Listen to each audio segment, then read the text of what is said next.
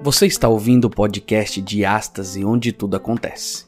Um podcast para provocar em você uma reflexão sobre os dilemas desta vida e como ter uma transformação verdadeira através de Cristo e adentrar as portas do reino.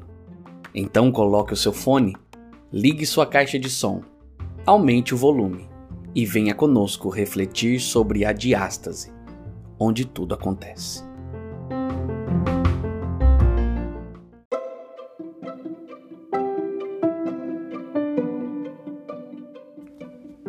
Olá, meu amigo, seja bem-vindo ao podcast de Astas e onde tudo acontece. Aqui é Lucas Antônio mais uma vez e nós estamos no sétimo episódio dessa série Presentes Diferentes que comemora o último mês desse ano, onde a maioria das pessoas dão presentes umas às outras e nós vamos perceber que na verdade a Bíblia nos dá muito mais presentes do que a gente já ganhou nessa vida toda e é esse o nosso intuito percebermos quais são esses presentes. Antes, porém, não se esqueça de ir no nosso Instagram @diastaseclub e você pode participar dessa nossa comunidade. O texto de hoje está em Isaías 52, verso 13 em diante, que diz assim: Vejam como meu servo está, exaltado alto, cabeça e ombros acima da multidão. Mas ele não começou assim. No início todos ficaram espantados. Ele não tinha nem mesmo aparência humana, um rosto machucado, desfigurado a ponto de não ser reconhecido. Mas as nações de todo o mundo ficarão perplexas, os reis chocados e em silêncio quando o virem, pois algo de que nunca se ouviu falar eles verão com os próprios olhos, o que era impensável, eles terão diante de si. Vou já explicar esse texto, mas antes eu quero lembrar uma história. Um dia, um homem muito importante estava andando de carruagem por uma estrada empoeirada. Enquanto ele cavalgava com sua carruagem de um lado para o outro, ele tentava ler as escrituras sagradas. O Senhor então disse a um homem chamado Felipe, para se aproximar perto dessa carruagem e falar com o homem lá dentro que estava lendo Isaías 53. Essa história está em Atos, capítulo 8.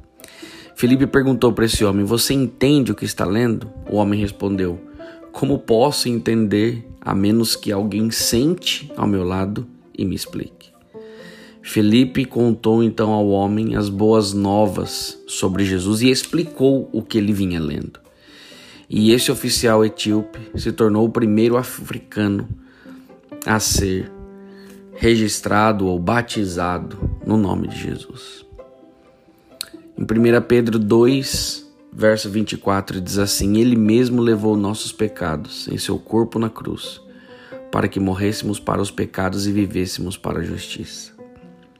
Que verso bonito. Na verdade, na segunda metade do seu livro, em Isaías, ele espera o retorno de Israel de seu exílio. Visto que o exílio foi resultado do pecado de Israel, Isaías também predisse sobre um servo único, Jesus, que pagaria o último sacrifício pelos seus pecados e pelos pecados que viriam, pois ele levou o pecado de muitos e intercedeu pelos seus transgressores. Isaías 53, 12. Este servo do Senhor não parecia ou não pareceria impressionante pelos padrões do mundo. Na verdade, ele seria desprezado e rejeitado por muitos. Ele seria espancado a ponto de parecer desumano. Ao contrário de Israel, este servo não sofreria por sua própria transgressão. Em vez disso, ele sofreu por aqueles que pecaram mas ele foi traspassado por nossas transgressões e esmagados por nossa iniquidade. O castigo que nos trouxe a paz estava sobre ele, pelas suas feridas nós fomos sarados. O sofrimento do Senhor Jesus não foi apenas pelos pecados de Israel, mas por todas as nações. Deus cumpriu a promessa feita por Isaías, como disse um comentarista: há apenas uma testa na qual caberá essa coroa de espinhos porque Jesus, o servo sofredor, pagou nossa dívida, ressuscitou e conquistou a sepultura, temos esperança eterna. Eu queria terminar essa reflexão hoje lendo para você o capítulo 53 em uma linguagem contemporânea. E aí então eu gostaria de fazer uma oração. Preste atenção. Quem creu no que pregamos, no que ouvimos e vimos? Quem poderia ter imaginado que o poder libertador do eterno seria assim? O servo cresceu diante de Deus, uma muda mirrada, uma planta atrofiada num campo ressecado. Não havia nada de atraente nele, nada que nos levasse a olhá-lo com atenção. Ele foi desprezado e ignorado, um homem que sofreu, que conheceu a dor por experiência própria. Bastava olhar para ele e as pessoas se afastavam. Nós olhamos para ele com desprezo, pensamos que era escória, mas o fato é que ele levou nas nossas doenças, nossas deformidades, tudo que há de errado em nós.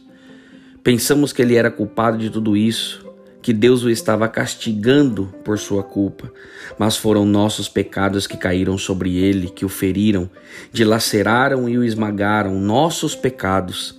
Ele recebeu o castigo e isso nos restaurou.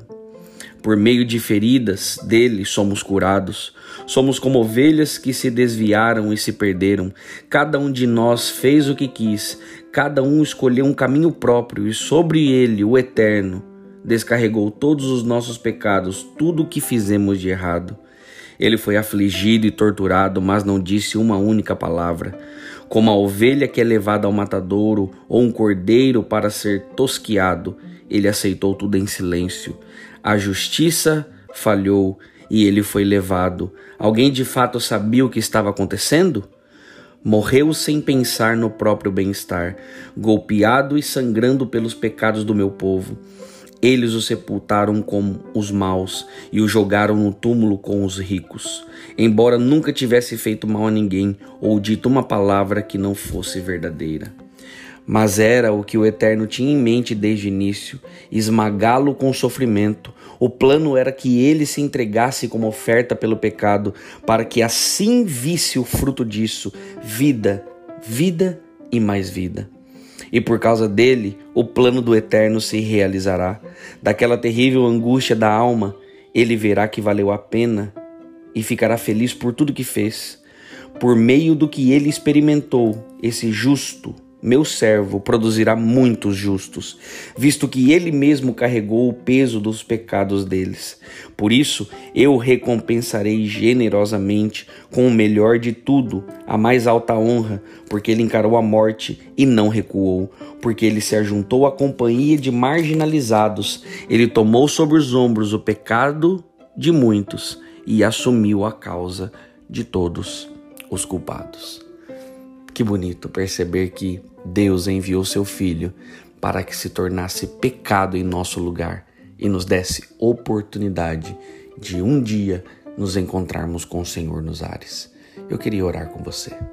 Querido Pai, que hoje nós possamos abrir nosso coração para que o verdadeiro servo de Deus, o Senhor Jesus, que morreu por nós, possa nos alcançar e nos abraçar com a salvação e a vida eterna.